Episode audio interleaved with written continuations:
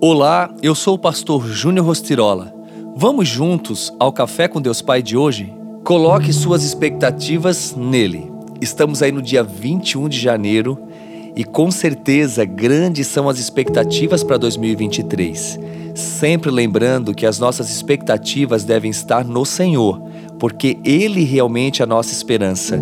E o Salmos 33, 20 diz: Nossa esperança está no Senhor, Ele é o nosso auxílio e a nossa proteção. Você tem esperança?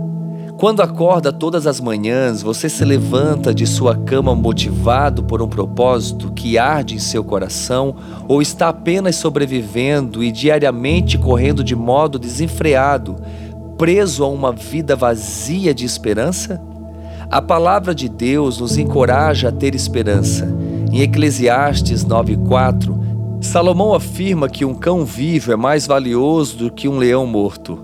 Ao refletir sobre o sentido desse versículo, podemos concluir que, com a esperança, até os mais humildes planos e projetos são muito mais valiosos e possíveis de serem alcançados do que os planos elaborados por pessoas com grande potencial e recursos mas sem esperança. Para estes, a batalha já está perdida muito antes de começar. O Senhor quer e tem planos de esperança para a sua vida. Entretanto, existem pessoas que vivem sem confiança. E viver desalentado é um fardo muito pesado. Decida pensar com esperança, porque a fé também exige um exercício de reflexão e esforço da mente para revelar e transformar o que está dentro de você. Hoje mesmo o Senhor está lhe dando a oportunidade de ter uma vida renovada e ser restaurado. Não deixe essa valiosa oportunidade escapar por entre os dedos.